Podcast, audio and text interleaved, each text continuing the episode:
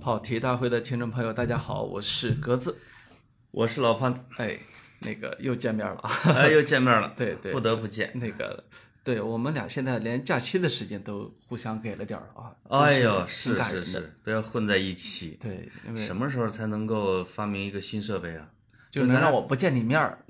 还能还能听到你的教诲。就是打个电话就能把节目给录了就完了吗？对我们俩有好几次都在出差啊，啊，远隔山水，这这怎么办？最后就没办法，只好有的提前回来的，有这个不得不深夜录一下的，啊，还有是自己单录的，对吧？哎，我们好久没有单口了啊！单口一下其实挺累的，我跟你说 啊，真的很累。你就是嫌累，所以才录是吧？哎这一块录我跟你说，如果单口能行，我要你干啥？ 是这，是是这个意思。 嗯呃，对，最近老潘气色不错，那个正在二轮减肥，二轮减肥是吧？对对对我看一轮减过之后都回来了，是可以二轮了啊。是嗯，但是压力巨大，为什么？因为那个你要出道了，上周的时候，我跟涛哥说，我减肥快成功了，快成功了是吗？发了一张我修过的图给他，啊、他说下周我要 见，我我知道他截图给我 看了，下周我要 第一周，我天哪，完 了，对我他我说把我从他说今把天这开个嗯始什么也不吃，是吗？啊，不止，他说把老潘拽来圆桌派怎么样？我说应该数差不多，是吧啊，我本来瘦 了十七斤，是嗯要弹回去十斤，你说这咋办？呃，再再谈七斤再说吧，再往下再压七斤吧，哎，等再说吧，这没、嗯压力太大了，是是你太后悔了，知道吧？我应该再过俩月再说，你毕竟还在那家公司，所以胖点儿也是正常的，啊是是是是。可以可以好代言啊。啊，但是已经这个肥猪变瘦了，嗯肥猪变小，啊， 不久大家会听到我的好消息。哎，又生了，嗯哎呦 呦，一窝一 窝。产房传喜讯，哎，人家又生了。对我刚才那个在楼下看到一个胖子，穿着一件白色的 T 恤，那不是我，那背后写着你拼音的名字，这这不是我，哪还是我？ 啊是吗呃，这老哎潘呦那个他问我，我的背后到底是拼，到底是呃汉语还是英语？我说是拼音啊，潘采夫。我对我的英文名字叫潘财富，嗯是不是应该这样说然后啊？呃我那天还看到一个大厦叫财富 Hotel，真的啊，吗？真的。啊，其实叫财富中心嘛。哦对哦，中三环啊呃，，就是黄金你，地就是段的。你一个比较有钱的人应该有的待遇。嗯，呃，其实我我们俩今天一见面啊，先聊了一会儿这个志玲姐姐啊，呃哎呦喂，因为没想到格子真是潸然泪下。一个人结婚对你有那么大打击吗？是啊，我你是为这个为你为你难言过承旭感到难过是吧？ 没有我来的路上看了志玲姐姐那个她那个叫什么新新婚夫婿啊。哦，自己是用手写了一个什么之类的吗那？是呃我是我是这林志玲 的老公啊，参加一个日本节目的时候，嗯嗯，我觉得日本人的好多综艺啊，这都很值得一看啊。尤其因为我喜欢北野武嘛，所以我经常哦看北野武出现的那些综艺，你知道，就经常你不知道笑点什么时候来，你知道吗？就一啊下子你被他抓住了。他这个也很有意思，就说他这个老公啊，在节目里被问自己的初恋是谁，嗯嗯叫什么名字， 呀，他就不说，不说，呃逼着他说说说出来。说出来之后呢，说那行，我们有请到现场，然后 请来了现场，是吗一下子弹开了，结果后来发现假的没来。然后哦，再后来说这个，我们给他录了段视频，那他不信了嘛？嗯视频是真的， 他这初、哦初恋女友出来说，真的是真的啊出来说他真的很很逗啊。啊，他那初恋女友长得清新可人，不输志玲，我跟你说真的啊，啊，真的哎，我听说这初恋男友在日本是做 AV 的吗？啊，不是不是不是，人人家是 人家是叫民工团，就是说什么叫民工团一？般来说，日韩的那个男子男子团体啊，都是很美花美男嘛。嗯，他们这个团体就故意的形容邋遢，穿着机车范儿什么的，就反正就是大概那种感觉啊，所以被称作民工团，红不红？哦，挺红的，在日本非常红挺红的啊，在日本非常红。那在国内，我那天发了条微博， 呃，是我说的是林志玲宣布这个消息之后，把微博服务器整崩溃了。当天晚上啊，你看从这个话题衍生出言承旭，啊衍生出贾玲儿，对也衍生出到底爱情是什么等等啊。但是真的能整崩溃吗？呃，几乎崩溃 了。所以微博的工程师端午节头天晚上都没能回家， 我有可能是中年男子们都在砸电 脑产生的震动，那就有你是吧？ 没有没有我，然后那个我说林志玲还艾特了她老公啊，结果把微博服务器崩溃了一整夜，她老公的微博粉丝数才六万，没人往上，就是真不想给他加粉儿。结果微博那个 CEO 王高飞啊，啊来来去之间给啊我给我回了句说。大家没把他举报封号就不错了， 你还想加粉儿？ 妈呀！我其实这两天更关注的是有一个上热搜的婚讯，啊、厄齐尔，厄齐尔在土耳其结了婚，竟然上了微博的热搜。跟土耳其小姐姐的婚，对我闺女跟我说了这个消息之后，我说，一个足球明星有那么大的粉丝量吗？除了梅西和 C 罗，能上热搜？大概过了两个小时之后，我闺女说，哦，他的热搜是他的粉丝买的， 中厄齐尔的中国粉丝给他买的热搜，那包不包括你闺女不包括。啊啊就他是他不跟想不不想花你的钱是 吧？辛苦钱我看他是贴吧第一，然后是这个微博的热搜的第十二、十三吧，大概的。啊，这已经很厉害了，就是使上了对中国流量明星的呃兵法，就是买热搜。 哎，厄齐尔可惜也不知道，我估计啊。对，买买半天谁也谁也没见过啊，对因为对自己对不知道啊。，对，但志玲姐姐肯定没买，呃，志玲姐姐大还是你大 呀？你大 爷！呃，他大，他她大，她大一些啊，他大两岁，她也是你有可能的，她也是你的志玲姐姐。呃，我其实对林志没什么感觉，呃，啊是就是除了导航的时候用它一下，你没用过的其钢，他时间不太用它。现在都说都换成郭德纲了，不用它了。呃，不用它了哈，嗯对嗯就是不管白天黑夜都不用智灵，对，但只是在开车用。呃，那个，哎呀，你们真油腻。呃但是我我说林志玲这次结婚啊，其实传递了我认为非常好的一一个价值观，就是说就是一，个大龄青年也能嫁，没有一个女性什么时候都可以追求自己的幸福，这是第一。嗯第二呢，她可以以非常美好的形式来追求，就是林志玲他，是倒追的嗯吗？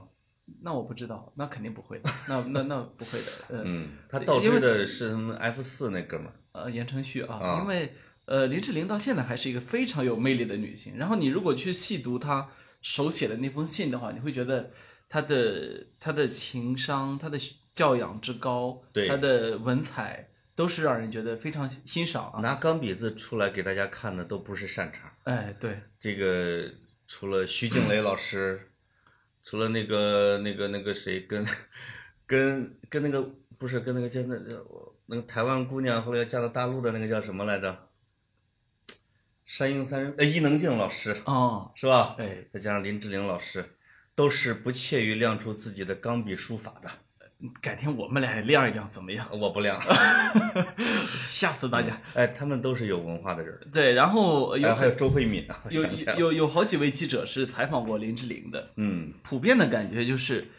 特别的有礼貌，特别的彬彬有礼。当然，嗯，他很可能是拒你于千里之外的。比如说，他接受你采访一个小时，你都会发现什么也没聊出来啊。啊，但是人家说的，我觉得有一个记者说的就很好，说那呃一开始我觉得他很装啊，对，但如果可以装一辈子，那就是教养，是是吧他确实有教养。嗯嗯，就是，而且他是有一个职业艺人的职业范儿。没错儿，我有我有时候偶尔会看一些综艺节目，就是这个综艺节目里面呢，这个大陆的艺人们就经常会敷衍，啊就是做一些动作的时候被人恶搞的动作的时候，就半路就逃了什么之类的。哎，当我看到这个韩国艺人来到大陆的时候，这个被节目里面搞得里焦外焦里嫩的，就特别一丝不苟的自己什么做俯卧撑啊，然后被人呃对耍呀，而且还都特别认真严肃的，底下大家笑疯了。在台湾的有好多艺人其实也是这么敬业的没错儿，啊，林志玲肯定是其中一个，因为她在参加节目的时候，她好像也会类似于被人刁难啊或者搞啊，但她真的是很认真的去做，去做，就是一丝不苟。当然，我对林志玲这个事儿，其实最感兴趣的是叫倒追十七年，就是另外就是就是追言承旭，号称追了十七年也没弄上，这言承旭不是躲就是藏，该见的人儿人家见他，出事儿的时候自己就跑了。哎，啊，就是确实，哎呦，这要是两项比较的时候，你就会觉得林志玲的真，对吧？嗯和那货的假，或者林志玲的长久吧，对吧？嗯，嗯、以及就是实在是不能等了，找一日本人，我觉得这还是有志气。呃，我觉得你这都是看八卦看多了，真实情况啊谁也不知道是什么情我况。不知道啊，我只能所以看八卦了解他。对，所以我们只有你懂嗯治疗，呃不懂，呃，所以我们言尽于此啊。我们回嗯到今天的正题，断交嘛，断交断交。嗯为了治疗要断交是哎哎，吧？你不觉得这很正常？以前的时候啊啊，为了一个明星跟同学呃断个交什么的，好像感觉很正常啊。对对对对呃对，呃，就我们男生宿舍最常见的是一个喜欢曼联，一个喜欢利物浦，两人本来能成为非常好的朋友，啊最！后就打得水火不相容。哎呦，我刚看到一个什么新闻，是一个曼联粉丝的歌手在安菲尔德体育场唱歌的时候，突然把衣服脱了，啊露出了自己的曼联内裤。这这这要是冒着被人干的危险的嗯是啊！嗯就是在现在这个时候，大家断交的理由已经太多了。太多太多。我不能考验格子，我如果列出十道问题来，我们俩得断交五回吧？呃，超那就算很好的朋友了， 对啊， 现在这真的三三观很相符了。往往啊有一个答案是不同的时候，就划地就绝交了就是你凭什么呀？啊然后我记得印象特别深，当年我去上海看费德勒训练，啊呃，！那已经是二零一二零一四年的事情，五哎呦五年前，五年呃前那时候呃费德勒来上海大师赛，嗯，我去看他训练，我我冲进去，我不是第一个嘛，对，然后我边上坐着都是费德勒死忠粉，嗯，什么费德勒贴吧的，哦这种人你知道吗？然后在后边踹了你一脚，那倒没有，聊然后就都在聊天嘛。那聊着聊着聊到体育其他方面了嘛，忽然就聊到了梅西、C 罗，嗯嗯然后就有一个人开骂梅西，嗯，哎呦，啊那那个傻逼小侏儒，那个什么，哎然呦后就喂，就开始骂，你知道吗？然后骂，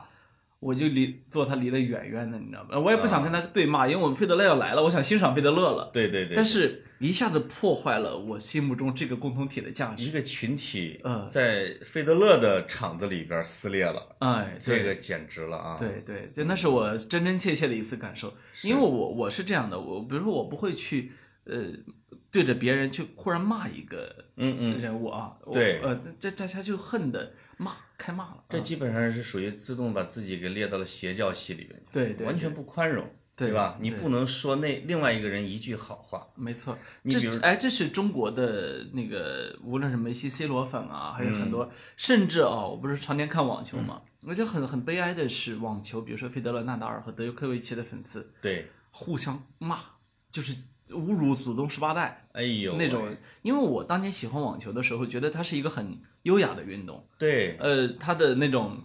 嘖优雅，它的那种现代感，它的那种赏心悦目的视觉，是我喜欢它的原因。我的老天爷，嗯那费德勒跟纳达尔有没有在在我们这个地儿上打过比赛？如果打的话，这帮人是不是在场子里边就开始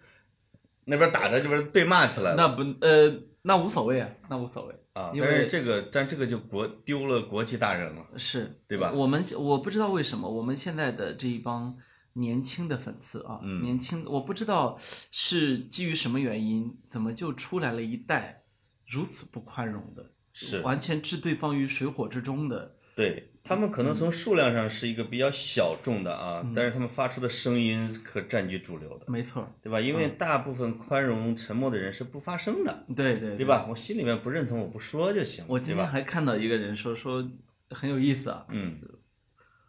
有人问我你怎么到这会儿了，喜欢的还是什么乔治克鲁尼？他说因为啊，我现在要说一个四十岁以下的，马上就会有人冲过来说抱走我们家爱豆，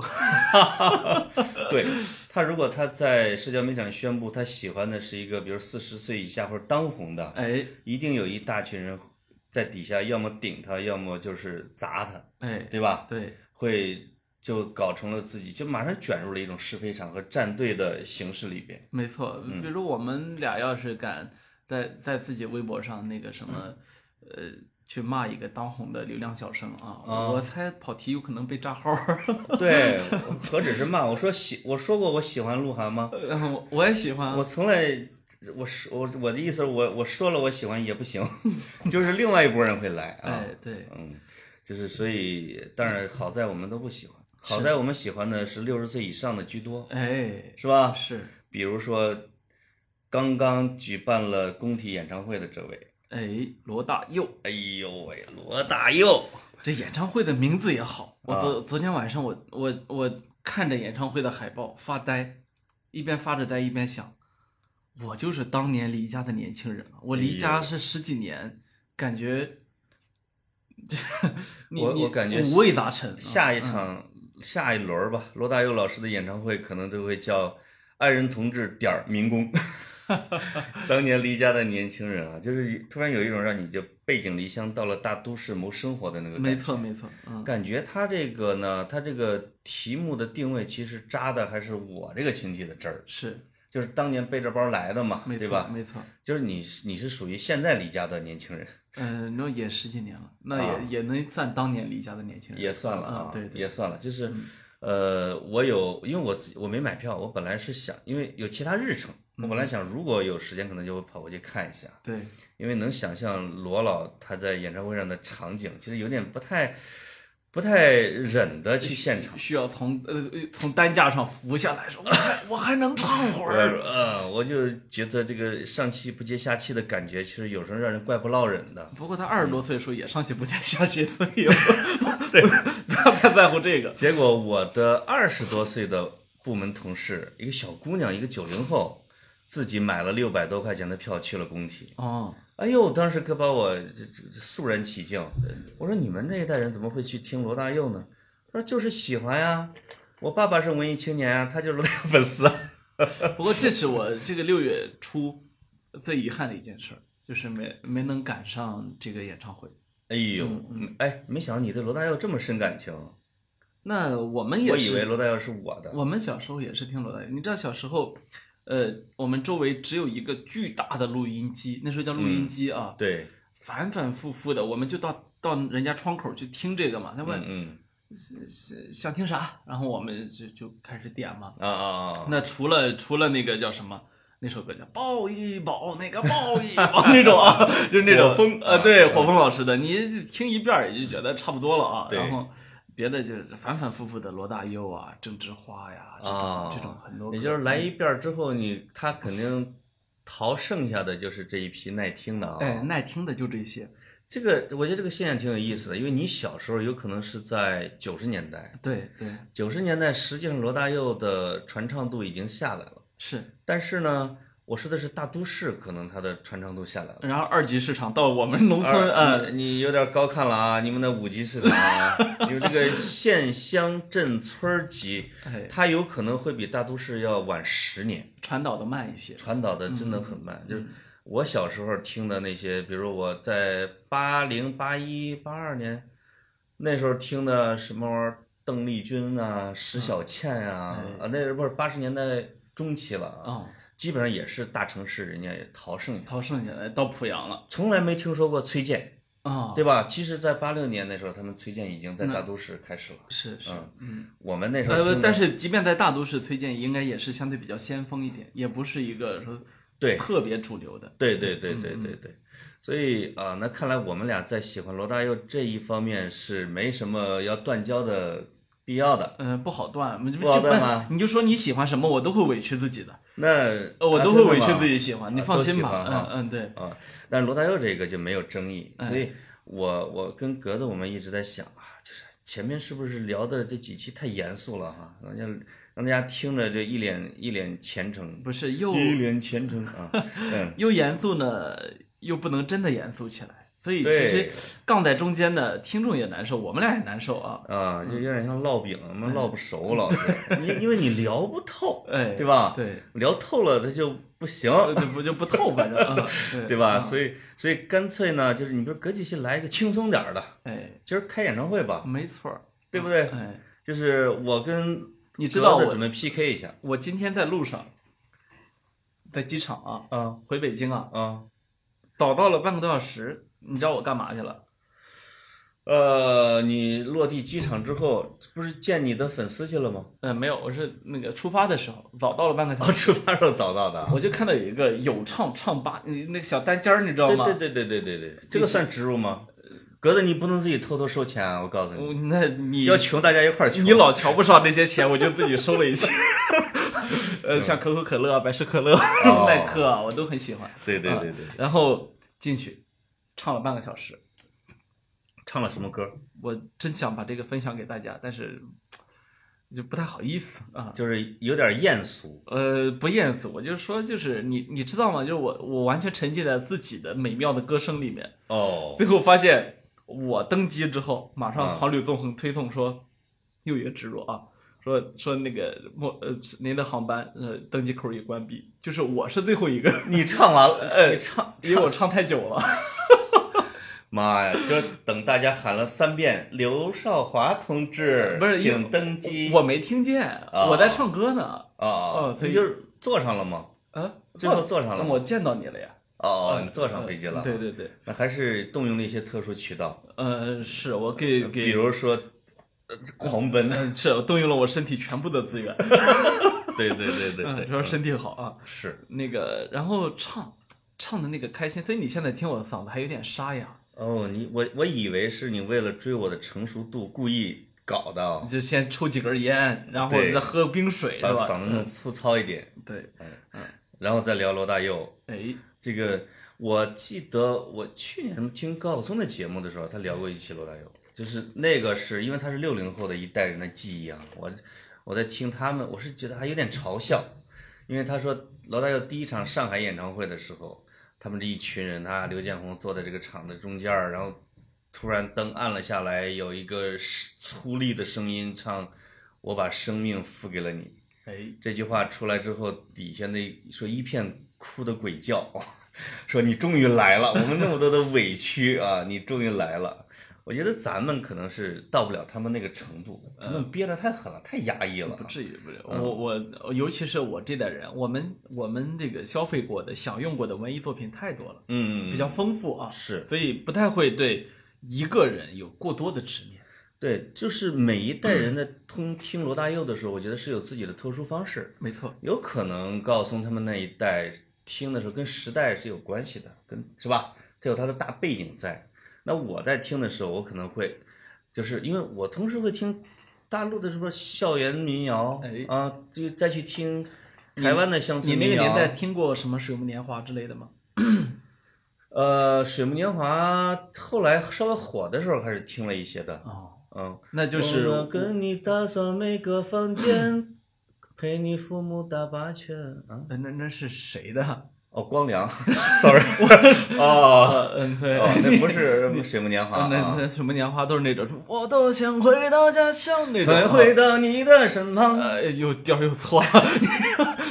潘老你这，嗯 我今天这个烟嗓子不跟你竞争，一言不合就跑题，嗯，呃，对跑调儿。跑调儿，一言不合跑调就儿啊跑调儿啊。那那罗大佑的，你最喜欢的歌是哪个？其实也没有什么最喜欢啊，因为呃说真的，像罗大佑这样的歌手，他太丰富，对，呃，所以你如果一定要选一首最丰最喜欢的歌，说不定你说明呢，你就听过两首，是吧？你你如果大概都听过的话呢，你其实会觉得他有很多歌的水准是一样的。嗯嗯，嗯，包包括他传唱度极高的《童年》，对吧？对恋曲一九九零这样什么《皇后大道东》这样的，嗯嗯那么可能大家一哼起调来都能自己摇摆起来啊。对，但是呢，他其他的歌绝对不意味着水准低，对吧？是什么穿过我的黑发，你的手是吗？就这种，那你的黑发，我的手， 不好意思，好 吧，你啊的黑发啊，我说这话的时候，我的手都 差点插到老潘的黑发里去。太污了啊！，对，就是我觉得罗大佑是一个十项全能选手，这个但是这个嗯这个十项全能，而且不是算的总成绩，他的单项成绩就可以匹敌一些单项选手。他的唯一不能应该就是嗓子不能， 别别的都还但是行。 嗓子这件事儿就怪了，因为其实好多人说他稍微有点走调，他而且他嗓子很说嗓音条件不好，很粗糙，对吧？没错？没错。这个前些年也听过纵贯线的第一场，也是从北京出发的，哎呃跟这个罗大佑啊、出哎周吧，华不健，要问那路在哪儿。对哎，这个我记得那在那之前访谈的时候，在罗大佑和李宗盛他们就说这个，就是李罗大佑说华健呀、华健跟我们不一样的是在问题在于他嗓子太漂亮了。哎，就是她的声音太漂亮了。顺着她那个思路，我后来想了想，就是罗大佑的嗓音是是独一无二的， 就是只有他能把他的一些歌曲演绎的是最深厚的。你很难找到一个他唱《鹿港小镇》的，你说其他的一个歌手去唱《鹿港小镇》，你很难能唱出那种那种时代的变迁味儿。能能能看出像是一个老人在讲故事的那种感觉。哎你这你这个在生物学上叫做前摄印象，啊 就是说，因为他是第一个唱的，你反反复复听的也是他的版本，所以你觉得这是合理的。就好像一个丑八怪，你会觉得丑丑的很有滋味。你不知道啊， 翻唱罗大佑的歌的有多少？呃我知道，但啊是如果那个不是翻唱，是他第一个唱的，那你就有可能觉得那个味儿是对的了。而有一些歌是他肯定没他的那些，你比如他的《童年》和这个，反正张艾嘉唱的那一批啊，哎，实际上他肯定是小女生唱的更好一点。这个，但是有很多歌是可能真的是罗大佑自己唱呃，那当然原汤化原食，这我认啊。啊。但我只是觉得， 如果罗大佑这个人他嗓音条件再好一点，嗯，他诠释的这些歌的这个程度啊，可能会更深一些。啊，但是这一点咱俩可以断交的。嗯我就是认为他的嗓音条件特别好。嗯就就到这儿吧，这一期。对你，你是没列出来你最喜欢的那首歌，你觉得真的好多太喜欢了，没是吧错，没错。。嗯，我听罗大佑的歌是有一个顺序，我觉得，因为最早的时候肯定是《光阴的故事》《童年》啊，什么《爱人同志》这这些的，就是传唱度特别高的。到后来呢，就是喜欢的是他的那些爱情歌曲。你会发现，一九八零、一九九零、两千，包括这个《野百合也有春天》，包括《爱的箴言》，就是一开始是被别人唱的有很多。没错。就是大家回我再回到罗大佑的原唱的时候，想听他的一些爱情歌曲，你会发现他的他唱爱情的时候，他比别人立意还是要更深刻一点。就是你别哭泣，我们还在一起，什么我们今天的什么将是明天的回忆。别人都在讲我是爱你爱你爱你爱不完，对你爱爱爱爱不完的时候，他其实说我们分手也没什么大不了的，因为我们的什么什么什么，这都是人生的一部分。哎，然后那些像丑小鸭一样的野百合，它也有它自己的什么什么春天什么之类的，你会觉得它更多了一些哲理的里面。呃，到后来再听的时候又就喜欢另外一部分歌曲了，什么那是我所不能了解的事啊，知乎者也呀、包括乡愁四韵啊，就是那些真的听起来很不耐听的那些，你就他妈没 调，但是最后的的词也好，音乐也好，也很深沉的那种，可能是随着年龄的增加在在自己嗯在变化。没错。嗯呃，我觉得听一个歌手，有时候如果他是一个常青树的话啊，嗯我们会跟着歌手变化。对，我们会跟着歌手持续不断的也发生一个叫进化的东西，是就是因为我们喜欢他，嗯所以当它出现的时候，我们虽然觉得奇怪，但是还会花一点点时间、一点精力去了解到底它在表达什么。对，那 这个就会导致我们自己被它带起来，这是喜欢一个好的歌手或者好的作家的时候会产生的一个共同的一个特点啊。对，如果一个音乐人可能他足够伟大的话，就是你在你嗯不同的年龄的阶段，就像你现在看一个伟大的文学家的作品一样，你都能从里边得到你共鸣的东西，这个对就厉害了。对，如果他自己持续在进步的话，你会发现他会越老越妖，嗯越老越好，对吧？呃，呃当我们白活了这么多的时候，你难道不想听我唱一段吗？嗯你就自己唱吧， 我 哎，我想给这个收音机前的听众朋友来，你不想献给我 吗？呃，行吧，呃，这你个看嗯歌词还这个挺适合你的，是吗？嗯啊，这个歌其实也是我想推荐给咱们听众的啊，跑友的，因为它有太多传唱度高的歌曲，但他后来最后这几年出了一些专辑，实际上有点卖不动，然后而且里边的一些歌呢是基本上就是旋律传唱度是比较低的，但里边有一首我是觉得词曲旋律都非常好，但是呢。就是没有出现在他的经典的曲目里边，我给大家唱一段。哎呀，这首歌的名字叫啊，停不住的爱人， 格子，停不住的爱人啊！你这你你这嘴你不是让我送给你吗？ 你这嘴停不住，我发 现。啊，停不住的爱人，即使我浑身都是伤痕与泪水，颠颠仆仆熬到这里不易，转头仍看到你在默默地跟随。年轻时的伴侣早已走失，时代变得更加陌生，虚拟难追啊！停不住的爱人，不是没经过纷飞崩乱的冰雪。哎，这个词是一种中老年人的听歌众曲朋友吧们，？我和潘总我们俩牵着手听他唱完了这 首歌。对，这这首歌很华尔兹啊， 停不住啊是是你怎么把罗大佑唱出了屠洪刚老师的味道？啊！真的吗？呃，就是你们这种中年的男中音，浑厚而悠扬的，不是没经过纷飞崩乱的冰雪。哎，哎呦，罗他老师写的词还是那么好。他写的是漂亮。嗯，他跟他跟迪伦有点相似的地方，就是都在写诗啊。哎，在写诗嗯，呃，他歌的词词都很是诗华丽。歌词都是诗。嗯，对我，我特别喜欢他的一嗯句儿的啊，当然，他真是他的他的歌里边可分析的太多了，包括这个被称为经典中的经典的《鹿港小镇哎》，几乎每一句话都是“台北不是我的家，我的家乡没有霓虹灯”，什么什么，是漫步在文明中的人们，对吧？哎？对，啊，还有当年的什么离家的年轻人，但是里边有一句话嗯就是什么当年的姑娘依旧长发盈空，哎哎呦，我为什么就不知道就被这句话给戳了哟？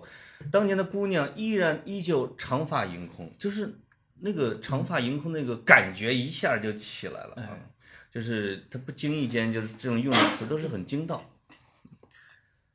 哎呀，我刚才沉浸在我的那个歌里边啊，对，呃，我觉得潘老这种爱唱歌的这种，还是让我觉得挺不像个中原汉族的啊。我我觉得跑题既然是两个人说的啊，啊，当然肯定不能一个人唱。没错儿，这个格子很少在节目里面唱歌，对，这但是我觉得这个跑调儿这个事情一般人听不出来，对吧？嗯，我我对我对音乐还是挺敏感的，敏感、这个敏感就会体现在，如果我如果我躺在床上睡觉，然后你嗯唱了一句跑调的歌，我就坐起来说你跑调了，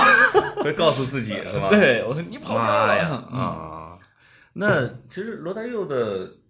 那种时代性的歌曲啊，比如说《未来的主人翁》，哎，啊，这些好像都是知乎者也里面的哈，哎就是没很错很牛的一，呃，非常包括好的爱一张人同专辑志，对对对，啊，这些都是特别有博大、很很很雄浑的这种歌曲。没错，但是刚才你一直在跟我争论一个问题，我现在哎要正式的跟你开始争论起来、发出，挑战啊，就是我刚才跟在录节目之前，我说我有点替罗大佑不公。嗯哼，罗大佑其实是被美国是评为了亚洲的杰出艺人，叫杰出亚洲艺人。那个是他被台湾给赶到了美美利坚去了，后来在香港又成立了音乐工厂。他，但是前两年这不鲍勃迪伦就获了诺贝尔文学奖嘛？没错我是觉得从文学成就上，罗大佑一点都不次于鲍勃迪伦，但是这一点呢就被格子要跟我断交。哎，我我虽然拒绝断交，但我还是坚持我的观点。是就是我是希望格子你嗯能证明，鲍勃迪伦比我们罗老师高在哪里？呃，我最近这段时间呢，正好啊，因为我买了那个八本的鲍勃迪伦诗歌集啊，嗯，那八本诗歌集呢，每每一本都是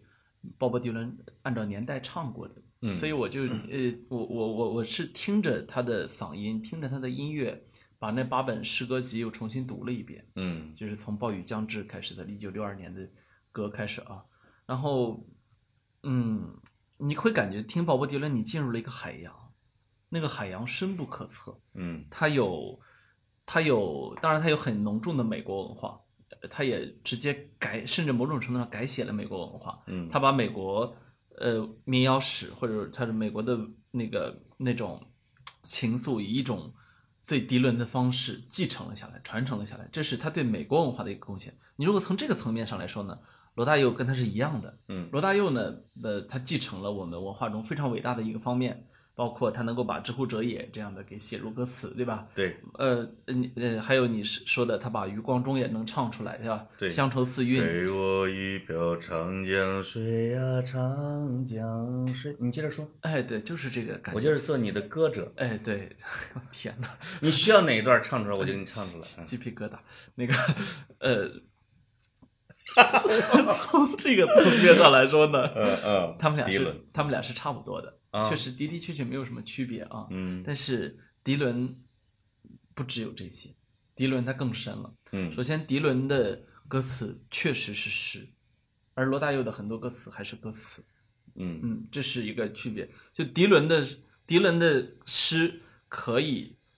可以唱不出来，但他一定是诗。嗯 Knock knock heaven's door， No no no Oh, no heaven heaven stone stone 啊，那是那个叫什么呃枪枪花版本的，不， 人家那个慢多了啊。对，然后呃，刚说哪儿来着？被你打乱。 那个其实迪伦呢是一个呃对这个世界啊，他跟这个世界是同呼吸共命运的人，嗯嗯，这一点上呢就甩开了很多的歌手。他是没甩开罗大佑，他他在六十年代反战，啊、对然后七十年代的时候他反思自己反战，嗯那八十年代的时候再进一步，对吧？就是呃，包括他当年特别出名的那一首《刚为呃叫叫叫什么答案在风中飘》嘛，是吧？那《Blowing in the Wind》嗯，那时候是典型的二十多岁的青年反战的歌曲，是吧？对，呃，The answer, my friend，是吧？那是那那这这简直是给了一代人啊，对直到对现在对还在我们的教科书里面。是，可是迪伦难能可贵就在于他不认为自己是对的。等到后来，呃，那个那些反战的联盟想要让迪伦去做他们代言人的时候，迪伦拒绝了。他宁可冒着自己的名声臭掉，然后嗯自己的职业生涯毁掉，他都不愿意去做那个特别简单的人。嗯他是一个非常复杂的人，他的复杂就在于他也理解世界的复杂。嗯那么，他还是一棵常青树，从六十年代一直到今天，他都在用音乐书写世界，推动世界，对，进而去记录这个世界。那么这一点是包括罗大佑在内的很多音乐人做不到的。像罗大佑，他其实是一个时代的音乐人，嗯嗯，而迪伦是跨越时代的，对，横跨了六七十年的一个音乐史，结果他依然屹立在那里。嗯啊嗯，直到现在依然能够写出非常好的音乐，而且迪伦始终是左手写诗，右手写歌，然后中间的嘴巴永远都在舞台上，直到吃直到吃口琴，直到今天，你还能够在鲍勃迪伦的官网上看到他一年有几十到上百场的演出，他不停，他就是一个永远都真正的在歌唱的一个民谣的歌者。嗯，那这个民谣，呃，一方面这个民谣我们都知道它是跟那个呃大地行吟啊、跟诗歌啊不可不可分割的，对另外一方面它又是音乐的一种表达方式，对吗？所以，呃，这是几个。另外呢，迪伦他身上不但有这种罗大佑身上这种淳朴的、青涩的这种浪漫的感觉，他还有神秘主义，迪伦还有这种呃哲学的气气质，而这些东西呢，它比包括罗大佑在内的很多音乐人都更深了一步。我只嗯能说罗大佑在气质上是是是很接近迪伦的，但是当你去考虑他的综合成就的时候，那是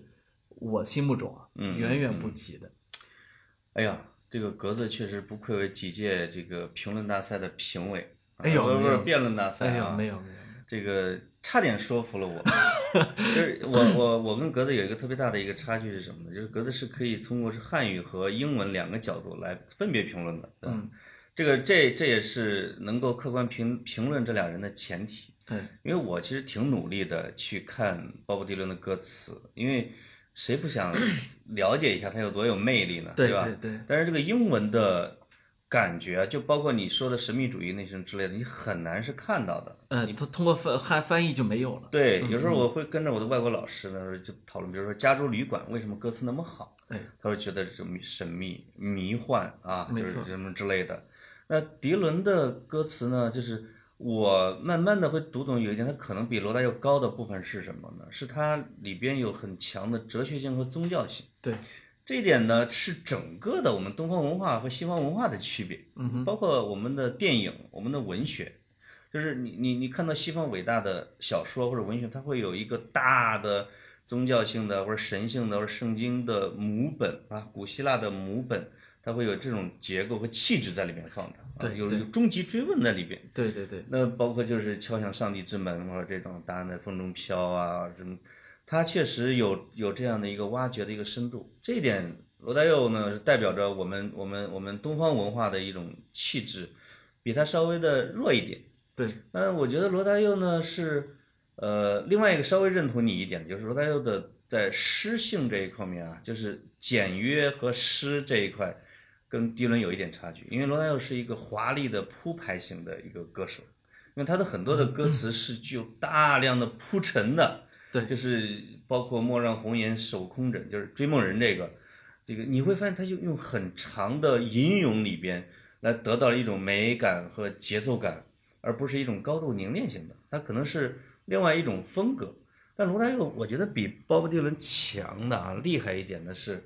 他的整体的这个可能就不是说文学性，但是整体的音乐性比 罗比鲍勃迪伦稍微好一点，就是旋律。对，迪伦的大部分歌就像在、呃，就像在说，嗯对，他它是有一说个唱的啊，不是不是不是说唱的，讲述的一个东西，他是叫什么，像吟唱啊、哎这种吟唱这种这种感觉，因为迪伦有很多的歌，它是这样的，有些歌它是抒情，大嗯量的抒情啊。那这种感情，有些歌迪伦的歌是从头到尾讲了一个故事，嗯比如说他会，呃，他他的很多歌是反映现实问题，比如说我印象中有一首歌，那个叫那个叫是呃叫是 Donald White，Donald 嗯 White 这首歌呢就讲的实际上是讲的一个问题少年，嗯一个因为社会把他给呃社会逐渐把这个问题少年呢给给了他很多的压力，然后这个问题是各种犯罪犯罪犯罪，最后把他推上了绞刑架。嗯他以这个问题少年在上绞刑架之前的口吻，描述了自己的一生，嗯嗯，说呃说说为什么 society 呃呃那个一方面不要我，一方面又要怎么着我，就是嗯嗯把嗯把这个社会的虚伪一面唱出来。他从头到尾就是一个故事。那我我说我的真实体验，这是迪伦差不多二十五岁左右的时候写的一首歌。嗯我真实体验的时候，第一次听到这首歌的时候，感觉鼻鼻子一酸，嗯，因为我我就会共情，想到我我原来的时候去贵州 相，当于你以前上绞刑架的时候的一些经历。而且呃以前去去贵州毕节毕节地区去去去调研贫困的时候，嗯嗯，我会看到的那些孩子，我心里想，他们有可能就是这样的，对就是 Donald White，、嗯就是社会把他们架空，社会把他们给那个，结果社会把他们给逼成了问题少年，而且逼着他们在某种程度上去犯罪，对去用不合法的手段来活下去。嗯，那么最后呢，社会又指责说你们怎么是这样的人渣，是是吧？我我我当时觉得。二十五岁的迪伦就有这样的一个锐度去直戳社会问题，而且嗯他不是那种，他是用诗来戳，他不是我们写文章写评论说，呃当地政府不应该这么说，他不是这样子的，对，而且他更深了一层，就认为这是一个闭环的迫害，嗯嗯，是吧？那就这是就是思考的要更深啊。他他的深度是非常非常，就是有时候他看着歌词很浅啊，对，甚至反反复复的，而且他一直在押尾韵，所以你都很好奇他怎么着把这个给做到了，还能把事儿说清楚，对又把感情又表达到的，嗯就是罗大佑有一点啊，就是在这个赛道这一块儿其实是有点吃亏的。就是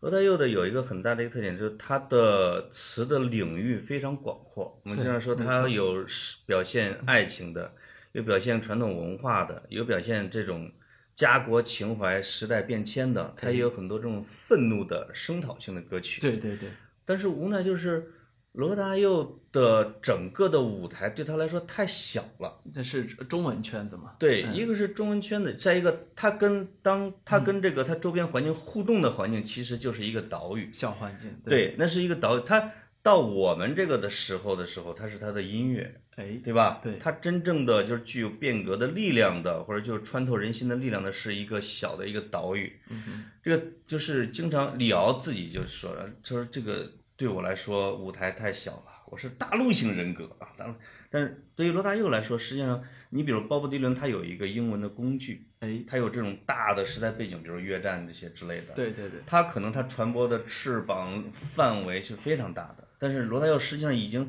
已经做到了他能做的极致，对吧？就是你中文圈子已经全部都打透了。嗯，那但他跟社会的互动的这一块，他跟鲍勃迪伦就是那种跟社会互相呼应的那一块来说，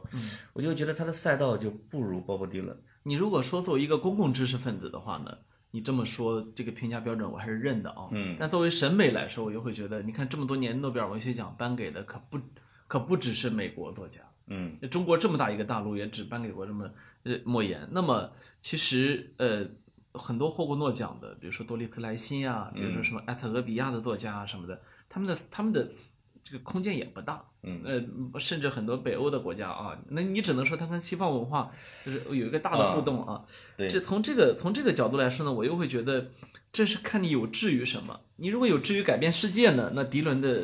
赛道当然值得罗大佑去羡慕啊。你如果是只是说从文艺这个水准来说呢，我就觉得赛道大小并不并不是特别的关他键。可能文学作品跟歌呢还有一个区别就是。你文学作品确实是可以个人之力去翻译成瑞典文，就可以翻译成没错英文没去错走。哎，你歌曲是你你你非英文世界是很难打到英文世界的。那当啊然，你除非罗大佑的嗯歌词真是好到被翻译成英文单行本儿作为诗集，去送到嗯这个瑞典文学院那些老爷爷的案头才行，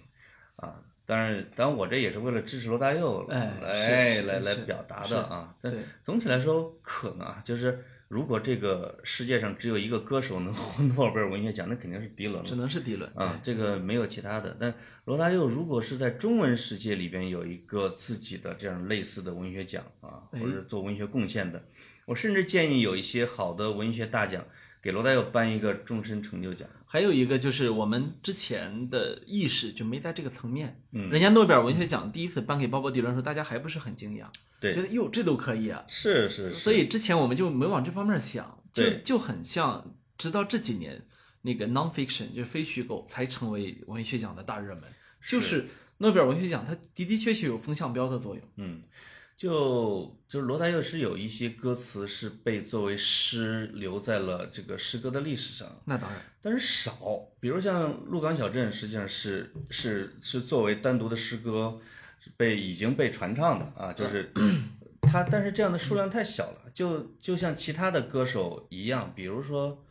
周云鹏的那个不会讲话的不会说话的爱情，没错，获得了人民文学的年度的，比如诗歌的奖项。对，但是这种在文学和音乐之间能够打通啊，能够能够文学能够拓展它的领域，在它之外能发现宝藏这样的习惯，其实在我们这儿是很少的。是人们还是习惯性的认为文学是在上面的。我我觉是吧得我觉诗得歌我在上我面觉得还有一个很重要的原因，就是我们这个华人的音乐圈子啊，嗯到尤其到今天，我们得直言不讳的说，绝大部分是垃圾。我我可能很多年轻的听众不会认同我的观点啊，嗯但是我们看过好东西是什么，所以我们知道什么是好。嗯，那么在垃圾堆里面有几个好东西的时候，不会被认为特别珍贵，而是你会被垃圾堆给拖累。嗯，就是你整个行当不行，你就会整个的就被拖下去。大对家不会对去高看一眼歌词这个领域，嗯是吧？嗯我们迄今为止，你说尤其是大陆的好的作词人有几个，你数得是上来的，对吗？即便是年轻人很喜欢的唱爱情的，很多那不也是我们说港台的词作词作者，对吧？你这个说的特别有道理，就是你比如说美国的乡村民谣哈，在它的它其实有一座自己的体系，是的，有它稳定的美学，有它的历史的书写者。哎，如果你回头看我们大陆，我们包括我们的台湾、我们的香港，是有哪些，比如在流行音乐史上或者什么之类的，有是有被严肃的记载的，并且奠定为一门学问的，可能是只有台湾乡村民谣的那一段历史，哎，对吧？因为有大量的文人的参与，没错，跟时代的呼应，对，呃，而且呢，他以诗歌为底子来来来有他的自己很很高的审美的价值，对，其他的都很难。比如说大陆的叫高晓松掀起的校园民谣，实际上就是一个人一两个人，就是于东、高晓松、沈庆他们几个在写。最后又变成了无病呻吟。最后那有一两年是老狼也陪他们还可以，但是就很短，它形不成一种运动。实际上，嗯就真正能够被记录的就是台湾的那一段儿的乡村民谣历史，对吧？实实际上我我得讲一段儿，我觉得特别是，我不知道我这不之前之前在节目里面讲没讲过啊，因为我现在那个随着跟潘总时待的时间越来越长之后，我脑子越来越不好使。 哎，我会帮你记起来。那个我去年的时候回了趟母校，嗯，然后正好赶上了母校的毕业生音乐节，哦，这段讲过吗？没有，没有啊。嗯，呃，我们我们武大其实是也是有校园民谣的传统的，但等到我入校的时候呢，这个传统已经开始衰弱了。即便衰弱了呢，我们也有一首一张非常好的专辑，这个专辑里面有一首歌，呃，有几首歌我印象特别深，嗯什么和飞鸟与冬天，什么应援什么合照，那飞鸟与冬天这样的歌就是写的写的就是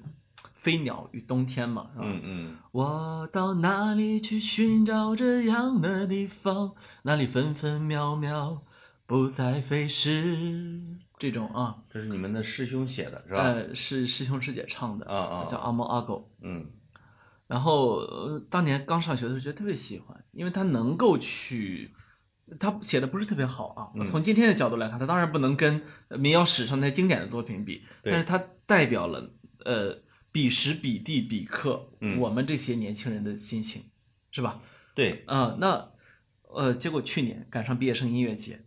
我说，因为我对我当年的毕业生音乐节印象很深，嗯，大家在台上斗琴啊，对啊，唱经典歌曲啊，最后飙嗓子飙到，嗯，结果去年赶上，我就在那儿等了一晚上，等着看完。被蚊子咬的满腿是包啊！我就无所谓，我就想重回那个激情的夏天嘛，是吧？结果铺好了红毯，我们有请呃洛家叉叉小王子啊，然后走走红毯，你知道吗？穿着燕尾服，哗走到台上去签个名，然后然后在大家欢呼声中，然后向向台下挥手，就很像你知道现在选秀节目的出场方式，啊，全部都这么出了场之后开始唱歌，唱的都是什么类似于类似那种风格，什么加油好男儿啊，什么什么想唱就唱这种这种这种音乐，你知道还吗有？一部分什么 rapper 什么之类的，呃，我你，而且你知道，这其中绝大部分都不是他们原创的，而是就是唱的选秀歌曲的，这什么男团的那些歌。对，我当时特别的愤懑。我我当然理解，一代人有一代人的娱乐方式，一代人有一代人的表达方式。对但是在我看来，他这就是放弃表达，拒绝表达，只想成为那个舞台上的 idol，只想成为那个选秀里的宠儿。对，他不想去跟这个现实世界，跟这个跟我们心目中的美好的未来有有有有丁点的联系。你刚才不是说了吗？就是我们的现在的流行音乐大绝大部分是垃圾啊，就是这整体的水准是很低的，没错，而且就是在很低的这种前提下，它已经又被选秀给把原创是吧？把这种不插电或者把这种创作给冲击的完全约等于零了，稀里哗啦。哎，你会发现，其实从十几年前就开始啊，就是一代一代的这种纯正的音乐人都喊说流行音乐死了，流行音乐死了，每次都是音乐死了。实际上现在是真的死透气了，死透了。啊嗯就是大家只剩下去听一下网易音乐什么什么之类的，听那些老歌手了嗯，。哎，嗯，你让这些年轻人说，去我再去抱着吉他去创作一首歌曲来把它安安静静的唱完这件事，是一件非常非常难的一件事，现在已经是。没错，嗯，整个的文化是综艺的，是选秀的，对吧？是 copy 的这样的对一种文化，对而不是去说我写的东西来唱出我自己的心声、我的心事。没有，这个世界太浮华了。没错。嗯，你你想你想让我发自内心的去欣赏那些流量明星，我讲老实话，这真的是我在侮辱我的智力。嗯因为我们即便是小时候条件不好的时候，我们在磁带里面放出来的也是罗大佑那些美妙的歌词。对，那么嗯等到后来有条件听了之后，我们去完完整整的听 Beatles，听 Bob Dylan，听那个那个听各种各样的，然后包括直到现在，我我们会发现，当你去让我去选出。呃，哪怕选出十个歌手，我最喜欢的我都选不出来，是吧？嗯嗯你可能让我选一百个，我能选出来。对就是你忽然出现了一帮你，你对他脸也盲，你对他的声音也盲，然后你对他的灵魂一无所知的这样的一群人，你让我强行去喜欢他，嗯，然后呃更可怕的是，年轻人喜欢的正是他们。我觉得我们俩刚才说的这一段儿就特别像一群摇滚老炮儿在那儿喝着啤酒，在感慨当下看不懂了，看不懂了。实际上也是，就是有可能会年轻的听众会觉得你们不懂我们，不，我觉得我，我我觉得我我，这是一我们嗯，其实真正的观点，就是这么认为的，而且而且认为离事实并不远。对，我是觉得我其实是了解，所以才敢这么说。对对如果对仅仅是因为我我还记得当年，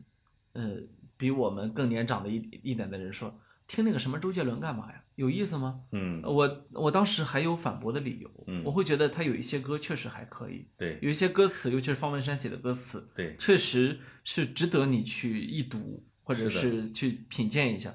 那么今天到底是什么呢？嗯嗯，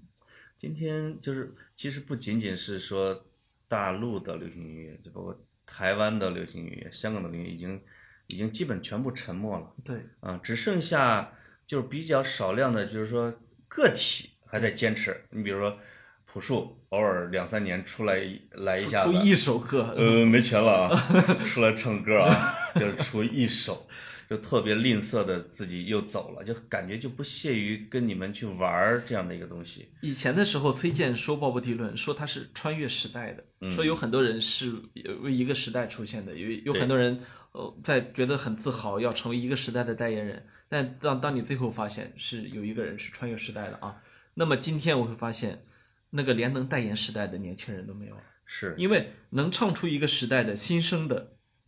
其实说白了。绝对不是鲍勃迪伦，绝对对不是罗大佑，对吧？因为他们老了呀，对，你老了之后，你就会对时呃时代，你就会对变化，你会有钝感。那么敏感的年轻人呢，他们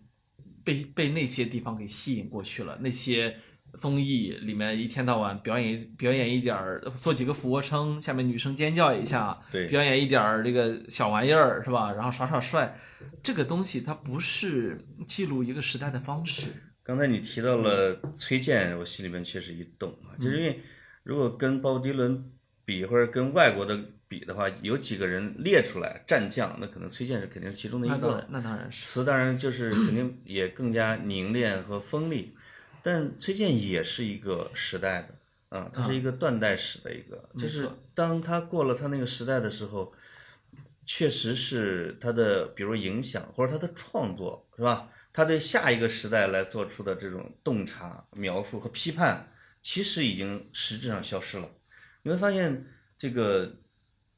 四十或者五十，包括罗大佑啊，包括崔健啊，他们这种就是有有批判锋芒的这些人，到了中年以后，他的其实他在他描述的能力和批判的能力其实都在下降。呃，这你得承认，就是能够成为常青树的，确实是少数。对，嗯因为每个人只能对自己的所处的那个时代是体察的最有痛感、最敏锐的，没对吧？错，没错。那呃再回到说现在我们还有什么的时候，我如果我们列一个每个时代的代言人，最早比如说像邓丽君，是吧？崔健，嗯再往后就是魔岩，再往后高晓松，就是高晓松老狼吧，就哎就是九十九十年代中这一段儿，嗯哼，再往后越找越不好找，什么朴树、许巍，哎，那是两千吧，嗯两千以后的，在后面嗯是李健和水木年华，对吧？？再往后的话，你就不太好找了，嗯，对吧？就是你，就是你，你如果给现在这个时代找一个找那么两个形象代言人列出来，大家码一码，让年轻人你可以推出两个给我们听一听，哎，你真是不好推，呃我我对吧我其实挺愿意大家留言告诉我到底是嗯谁的，因为这我我目之所及我没有听到啊。对对对，也许有那么一两个，但是也会有一些原因啊，哎，啊，这这也不好反驳， 对吧？但是大部分说能唱出这个时代的特色的，当然也有可能他确实唱出了这个时代的特点，因为哎，这个时代就是这个样子嘛，对吧？我哎我倒觉得不会的，我嗯不相信大家都是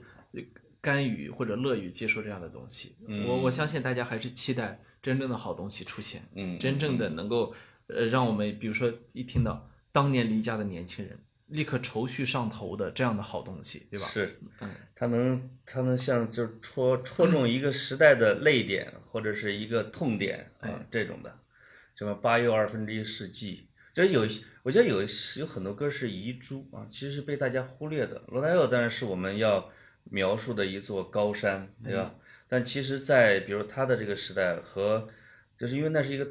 我们可以暂且形容它是叫黄金时代，对，它其实是罗大佑是一个组合里面最耀眼的一个。没错，其他的其实还是有一些值得未来我们在一些节目里面啊，就跟捡珠子一样给他们捡起来的。哎，张三的歌《回家的路》八月二分之一世纪啊，就这类的，这是另另外一个罗大佑同时代的一位歌手的唱的，也也其实都值得大家去多听、多多引用一下。没错。嗯，我觉得音乐倒是有这样恒久的魅力，就是呃，当你觉得你对今天这些音乐人不满意的时候，你完全可以回去听涅槃乐队、听枪花、听呃这更早的呃音乐人，这这都不要紧。呃，嗯这音我我们在这个世界上对音乐的消费，首先它是可重复的，对其次呢，它有我们已经有了一座巨大的宝藏，是哦宝库，你嗯可能你毕生想听都听不完。对嗯，即便这样的情况下，我们也依然期待这个时代的声音出现，对吧？对，这个时代声音出现，就是它它的土壤其实比有些地方是要贫瘠，就是但是我觉得还是应该期待。啊呃，我其实实我其实觉得更要更富饶，因为我觉得我们有一整代受过非常好教育的年轻人，嗯我们我们有非常富足的生活啊，以及变化非常迅速的一个时代，所以我觉得其实从很多客观角度来说，应该是没有理由不去诞生好的文艺作品。那么主观上呢？主观上我们觉得这可能是下一个很大的话题啊，嗯是，嗯反正不过这个土壤的话题以后可以再聊，我觉慢得慢聊啊。因为很原来有很多可以，比如台湾呐、可以抱着吉他一直唱半晚上那种餐吧呀，什么歌厅啊，甚至餐厅里边他都可以给你钱，你去卖唱，很多人去那练啊什么嗯对之类的。我们我们扫一下，我们现在的已经其实已经很难了。我我我们我们其实这样的地方不少，但是呢，很遗憾的是，他们在跟呃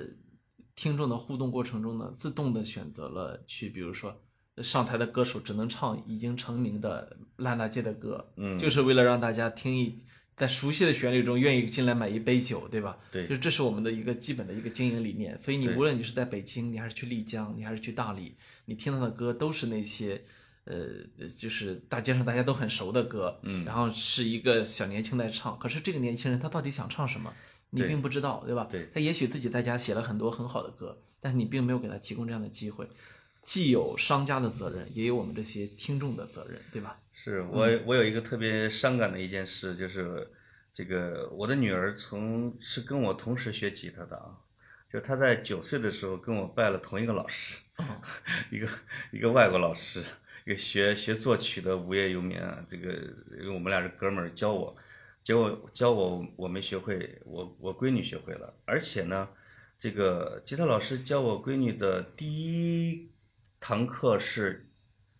让她写歌词，就是让她创作，就吉他还没教会呢，说你把哎你写一首歌吧，我闺女说不会，不，你会啊，你会的。你想，你你想起一个什么事儿没？你把它写出来，这就是歌儿。就结果大概跟他学了那么一两年之后，我闺女自己创作了那么三五首、七八十来首的英文歌曲，我听着还是真的挺好的。就是她去哪个地方，她去冰岛旅行的写一首冰岛；去斯德哥尔摩的时候就写一个斯德哥尔摩。这个习惯一直等她这个回到北京以后，她在至少三年的时间里边，还每天要抱着吉他唱两三个小时，唱唱弹唱唱，学学很多 Taylor 的歌，学这个的那个，把他自己的歌唱，直到突然有一天，大概两年前，就是吉他已经到现在啊，半年没摸过了。在看手机，我说你看的是什么？哎，我给你介绍韩国这几个团特别好。我说你听得懂歌词吗？听不懂，就是但而且这个团可不只是在我们这儿流行，那就是他的他有，比如他有两个德国的这个同学啊，就是说从德国过来到我们家玩的时候说说我说你下个月准备干嘛？他说我上个月去了一趟巴黎，去看了韩国的一个团，我下个月准备去阿姆斯特丹去看另外一个团。我说啥？我说你懂韩语吗？他说不懂。我说你会唱吗？不会唱，但我就想要去看他们。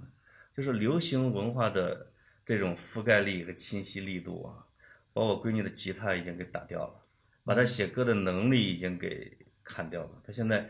她都不记得她原来写的歌是什么了，只有我还存着呢。嗯要我我就无数次的哀求她，我说你弹弹吉他，啊我就就想听啊。嗯，